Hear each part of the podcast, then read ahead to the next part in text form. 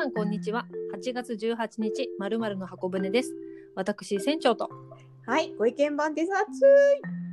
暑いです。暑い。暑い中、でもディスタンスもしながら各部屋でやっております。よろしくお願いします。はい、よろしくお願いします。また後半も占いコーナーがありますので、楽しみに最後まで聞いていただけますと嬉しいです。はい、さて、前回を振り返りますと、買うっていうことについて2回話をしたんですけれども、はい、まあ、今回は買うからちょっとそれを持つって話にしていこうかなとは思っております。はい。まあ、持つというとですね、はい。どうでしょうね。あの、一生ものっていう言葉あるじゃないですか。あります。うん、で、あの一生ものって一生持つっていう意味だというふうに皆さん思ってると思うし、私もそう思って、まあ、お買い物をしたりとか人に売りつけたりとか、あ、言葉が悪いですね。そうですねドキッとしました、今。はいしてたりとかおすすめしたり、はい。はい。えっと、どうですか？船長一生ものってありますか？一生ものと思って買ったものっていうのはありますえ、ね。何ですか？何ですか？あの若かりあの20代の頃にはい。ダイヤのネックレスを買いまして、それはそれは、はい、嬉しい恥ずかしいでしたね。お高かったんでしょ？そう、あのその当時のね、販売のこの月給から考えれば よく頑張ったなっていうふうには思いますけど、う、はでもそれが一生一生ものだからなんて言って買ったもののって感じです。い。買ったもののですかね。はい、ちなみに私、あの、拝見したことがないんですけれども、そうですね。あのご意見番に見せたくないとかではなくて、でもあの世の中の人ほぼ見せてないですね。じゃあちょっと家の 家の中で自粛してる感じですか？それずいぶん早くから自粛をしていて、あの今熟成期間に時間います。経てますかはい。多分大きくダイヤが大きくなってると思います。そうですね、きっと。はい。そう使って実際には一生ものなんて言って買ったんですけど、まあ、結果はいそういう、うーんもったいなくてっていうのもあったりはしますけどええ、ええ。あのデビュー待ちのままっていうちょっと残念な一生ものですね。ご意見番はいかがですか？いやー百貨店だったから結構なんかいいの買ってるんじゃないですか？店そうですね、百貨店って一生ものっていう言葉が飛び交う世界なんですよ。あの売る方も買う方も。はいそうなんですね。じゃあ例えば、例えば時計とかあ指輪とかネックレスとか、はい毛皮とかあと革製品ですねそういういわゆる高いものあと着物とかそういったもののキャンペーンが結構あったので、うーん結構付き合いというか仕方なく仕事の一環として買ったものとかはあるんですけれども、うん魔法の言葉ですよね一生ものって。そうですね。なんかこう長くずっと私のもとにいるはい大事なものみたいな感じがありますし、お客様一生ものですよこちらの革。革あれ？とかね。ご意見番ってこうレザーを着てるっていうイメージが全くないんですけれども今は最近はあプライベートだったらもしかして着てるとか？いえいえもうそちらはどこかに旅に出て今はとんと見かけませんけれども、一生ものだったけど。はい、あの断言してと言いたいと思うんですけれども、はい。あの一生ものはないです。ほうほうほうほう。えそういうふうに販売をしていた立場ですけれどもはい、ないと。な今今だからこそ言えるはい。多分ですね皆さんあの勘違いして使われ私もそうですけどもい。使ってたと思うんですけど、一生ものという言葉を、はい。あの一生ものというのは一生持つという意味で使うと正解です。ほうほう。一生持つというとはい。だってあの壊れるものってめったにないじゃないですか。あんまりないですよねそう言われれば。うん。一生持ってようと思うとそれは一生持ちますわ。うーんなのであの販売する側としては間違ったこと言ってません。お客様は一生ものですよ。そうですね溶けたりこうねあの小さくなったりとかしないですもんねただあのー船長もそうだったと思うんですけれども、はい多分そういう意味で買ってはないですよね一生ものって。そうですねあの減らないとかそういう意味では買ってないですね こうなんかずっと使う使うあ使ってないんですけど使うんかななんていうふうにそ思いうますそうそう。なんかちょっと一生ものって言われるとなんかそういうものを買えるようになった自分が少し大人になった気分だったりとかはい。なんかあこういうもの買えるようになったんだ私っていう満足感とかうん。あります。なんかあこれを着ているこれをつけている自分ってちょっとワンランク上がったような気分みたいなはい。気分がずっと続くんだろうなって思うはい。のが一生ものだと思ってませんでした？そう思いました。そうですね。お客様もよく買う時にも言ってたりはしました、そうそうね。一生もんだしねなんてお客様も言ってました。あれ自分で自分を納得させるためだと思うんですけれどだから私たちだけではないっていうのを案にあのちょっと差し込んでみました。まあじゃあ一生ものって何なんだみたいな話なんですけどねはいちょっと私忘れられないエピソードがあってはい。なんでしょう。20年 ,20 年ぐらい前にはい。あの一緒に働いてた時の先輩10歳ぐらい年上の先輩がですねえええあの冬に入るぐらいのシーズンの時いや私たくさんあのコートが冬のコートを持っていてはい新しいの買ってもクローゼットに入んないのよって言うんですよ。えええなのでその時の私あのえじゃあ捨てればいいじゃないですかって10着全部着てるわけじゃないですよねっ今と全然変わってないですね。あ価値観が捨 てればいいじゃないですかってかあの言ったんですよ。はいで。そしたら彼女が「何言ってるの？私の持ってるコートなんて全部10万円以上よ中には20万円以上するものもあるんだから捨てられるわけないじゃない全部一生もんなんだから」って言われたんですよ。あと思って、ーはい。えーと一生ものイコール捨てられない高いものなんだこの人は。そうなんでしょうね。その言葉が出たっていうことはね。でもどうですかね？一生高いものは一生ものですかね？もちろん一生ものって考えるとかそのお金を払う時にはある程度ねうするものにこう投じるっていう気持ちはありますよ買う時は。はいでも持っている保有してる時に高いから捨てられないっていうところはなんどっちかというとその人が持っているこう呪縛ですよね。呪いですよねということは私たちはその呪いみたいな一生ものっていう言葉はいろんなお客様に何千回というふうにかけてきてしまったわけですわよ。そうですね。まだ今回も反省、反省。ただ、そうは言っても、お客様もそういった自分を一生ものを買うっていうのをこう肯定したいっていうのもあるじゃないですか。あります。そういうものを私が手に入れた。長いことを考えれば、今手に入れなくては。ねえ。ねえ。そうですよ。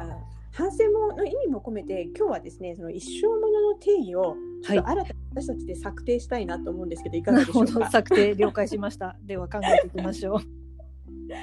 あの一生ものって多分一生物理的に物が持つ高いからずっと持っているではなくって、はい多分一生ときめいていられるうん。うん。もしくは一生肯定できる買った自分を肯定できるってことなのかなって思うんですけれども、そうですね。先ほどの方だと、買ったっていうよりは高かったからじゃないですか。だからそそうのなんですよ。すごいあの時に私気に入ったとか自分のご褒美として買ったからみたいな、買った自分って話をしてたらもしかしてご意見番も捨てろ捨てろって言わなかったかもしれないけど 高かったからっていうのは、肯定も何もなくこう第第三者も人でもなく何でしょうですよね別世界の話ですよね。多分その時にあれすっごい可愛いから今全然似合わなくなっちゃったんだけど見てるだけでなんか昔のことを思い出すのよねだったら OK な一生ものピンポンなんですよ。そうですねそのあのクローゼットにいてもまあ OK ですよね。いいても OK だと思うんです。そうですね。そうん、確かにねそのその買った時の自分を肯定できているっていうのはう。うん。ありだと思います。で確かにね私もその百貨店の時代にキャンペーンでね時計だの指輪だの、ネックレスだの革のジャケットとか買いましたよ。はい、買いました買いましたし、でその時はあの高揚して買ってますワクワク。そうですね。でも、はいはっきり言ってその今の自分から見てちょっと買わなくてもよかったかなっていう気持ちもあります。はでもねあ、はい、その革のジャケットの話ですけど、はい、その時、まあ、20代ですけど買ったの、ピンクの革のジャケットですよ。まあ、まあ、そピンク。うでもねその時はそれを革だから一生ものって販売員さんに言われて、そうだよ革だから一生もんだよなってそのピンクのジャケットを見て思った自分の歴史は否定したくないんですよ。可愛いじゃないですか。そうですよ。いいんですよ。こ こはね、いや、その時点では大満足だったわけですよね。そうです。はい。考え方いささか間違ってますけれどもそういうふうに思って大枚はたいて買った自分は肯定したいし、はい。で何十年も経った時今そはいの過去の自分を振り返って、はい。あんな自分もいたよね 似合うわけないじゃんっていういやいやいやいや。いや、まあ、そこまでそこに「うん」っていうのはちょっとあの失礼に当たるかと思うんですけれども。まあそういうね過去の自分っていうのをまた振り返って。はい。ピンク自体がもうあのごい今のご意見番からはちょっと想像つかないですもんね。なんかねそういうのを変えたそういう若い時代っていうのも好きだし、はい。だって船長たちそうじゃないですか？そのネックレスを買った時はい。の自分って好きじゃないですか、そうですそうですもうもう最高でしたね。最高ですよね。はい。だったからあの別にその頃ああの頃に返品してその分のお金を何かに使いたいとは思わないです。だからなんか買い物ってまあ今返品ね自分身勝手な返品とかも結構今あるし返品自由にどうぞっていう制度も、まあ世の中にありますけれどもはい。基本あってはいけないと思うんですよ。うん。だって本来はんその納得満足やっぱりいいものを買えたっていう時にお金払ってほしいですもんね。そうです。でたとえ失敗したなって1週間後に思うとはい。30年後に思おうとはい。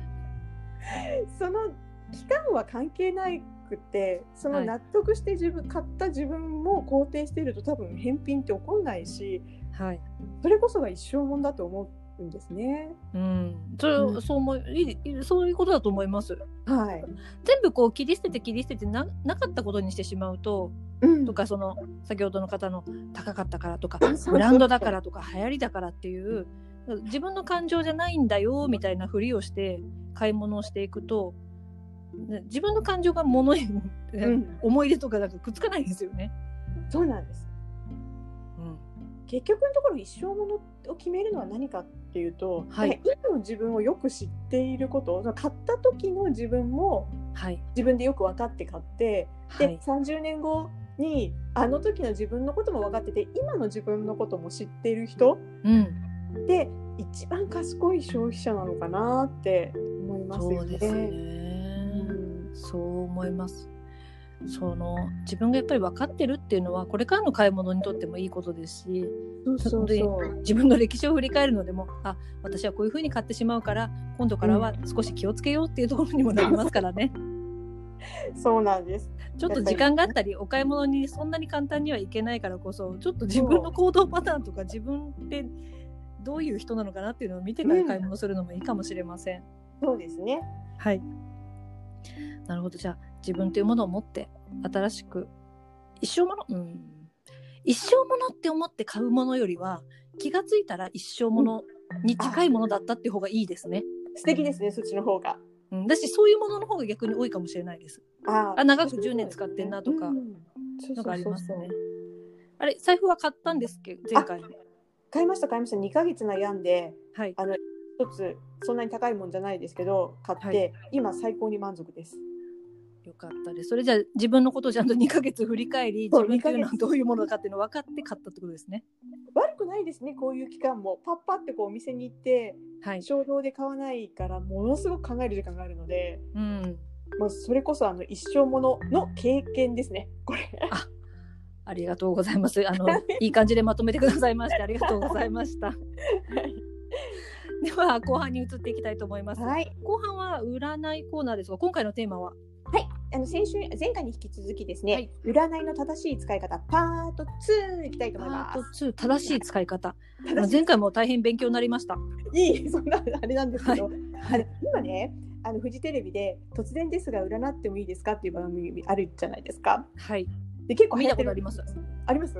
はいであれっていうか有名な占い師まあズバズバ当てていく、うんあの番組がすすごく面白いんですけれども、うんうん実はですねすごい正しい占た正しいじゃないないい占い師って、まあ、はいどんな占い師かっていうのを占う方もすごく見極めるのが大事だと思うんですが、はい彼らは確かにすごくね優秀な占い師なんですね。でなぜ優秀かっていうとはい。実はねあのあの番組の醍醐味ってあ何年に結婚しましたねロックオンとかはい。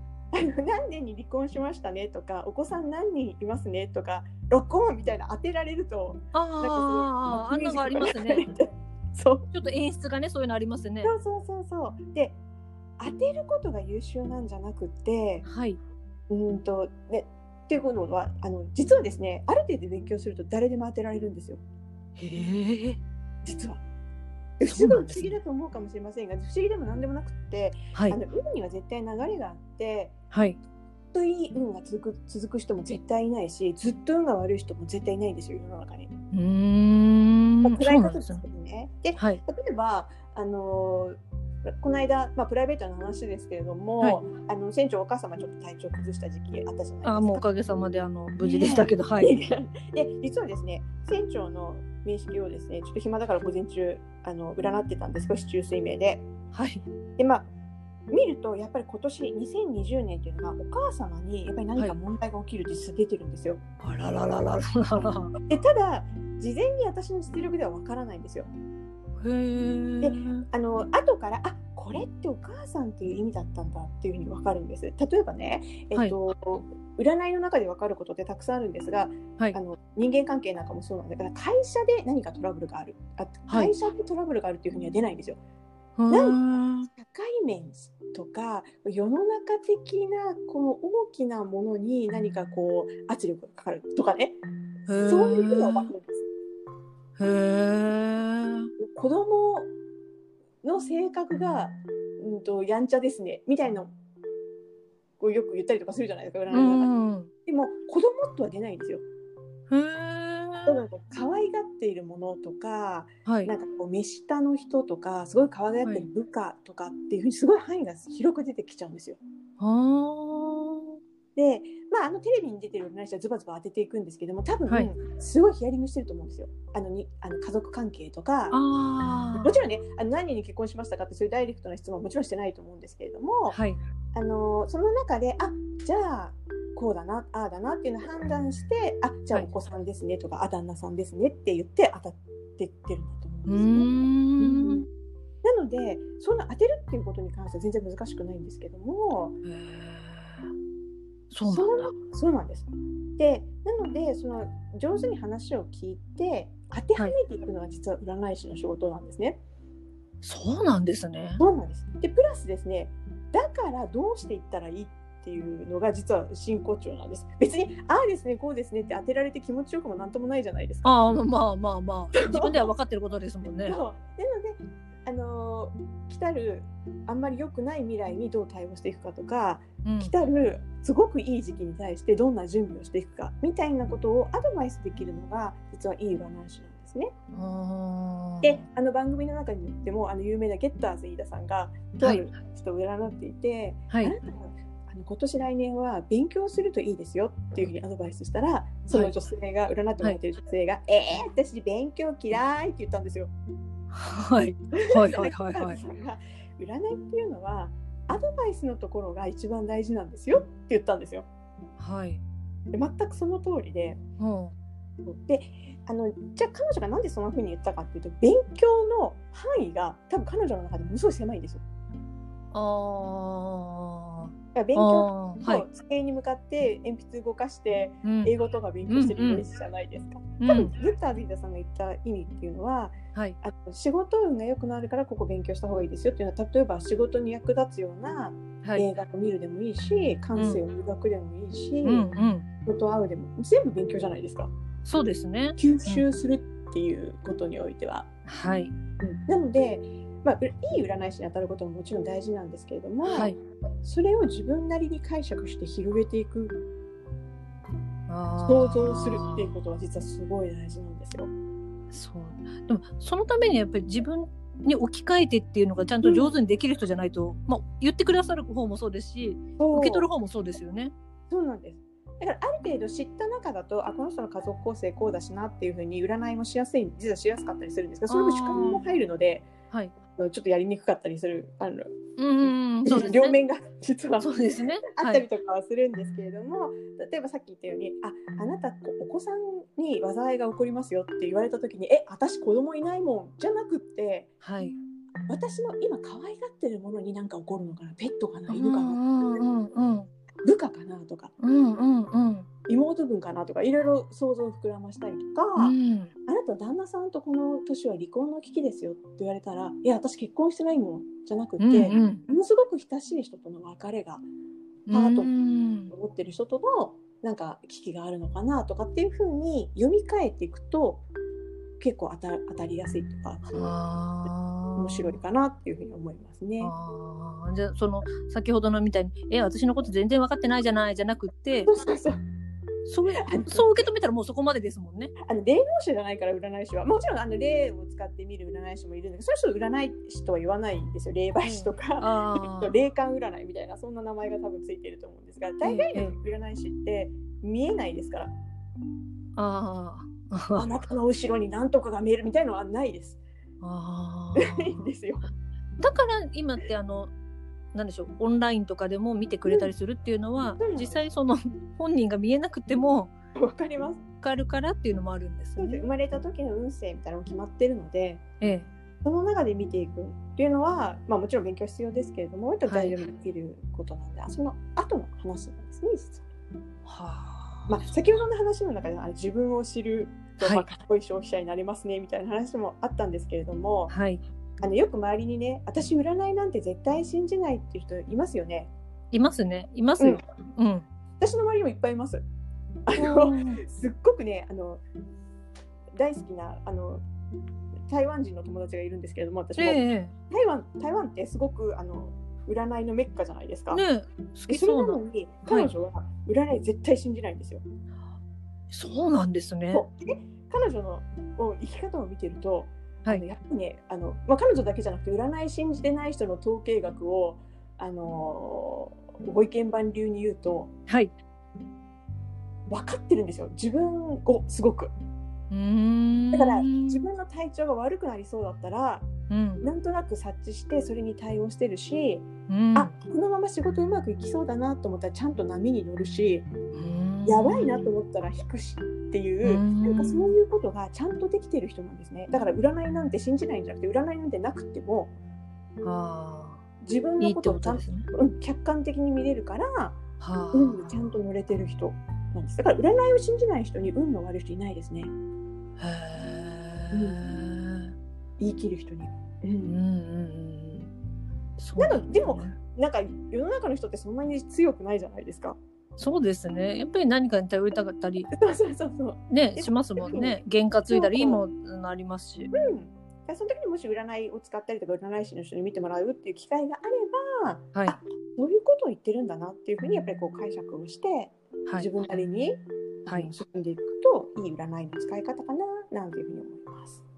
なるほど。また今回も勉強になりました。また次回も楽しみにしております。ぜひあの、はい私もですねまだまだ修行中でございますのではいあの個別占いいい、たしますのではい。あの大募集中です。そんなに怖いこと、怖いってこう恐ろしいことは言わない人だと思いますので、もし何かありましたらご連絡いただけますとありがたいです。はい、はい。では今回の箱舟は終了ですが、次回は、えー9月1日で、9月1日ですね。はい皆様にお会いできますよう楽しみにしております。それでは、ます。またさようなら。さよなら。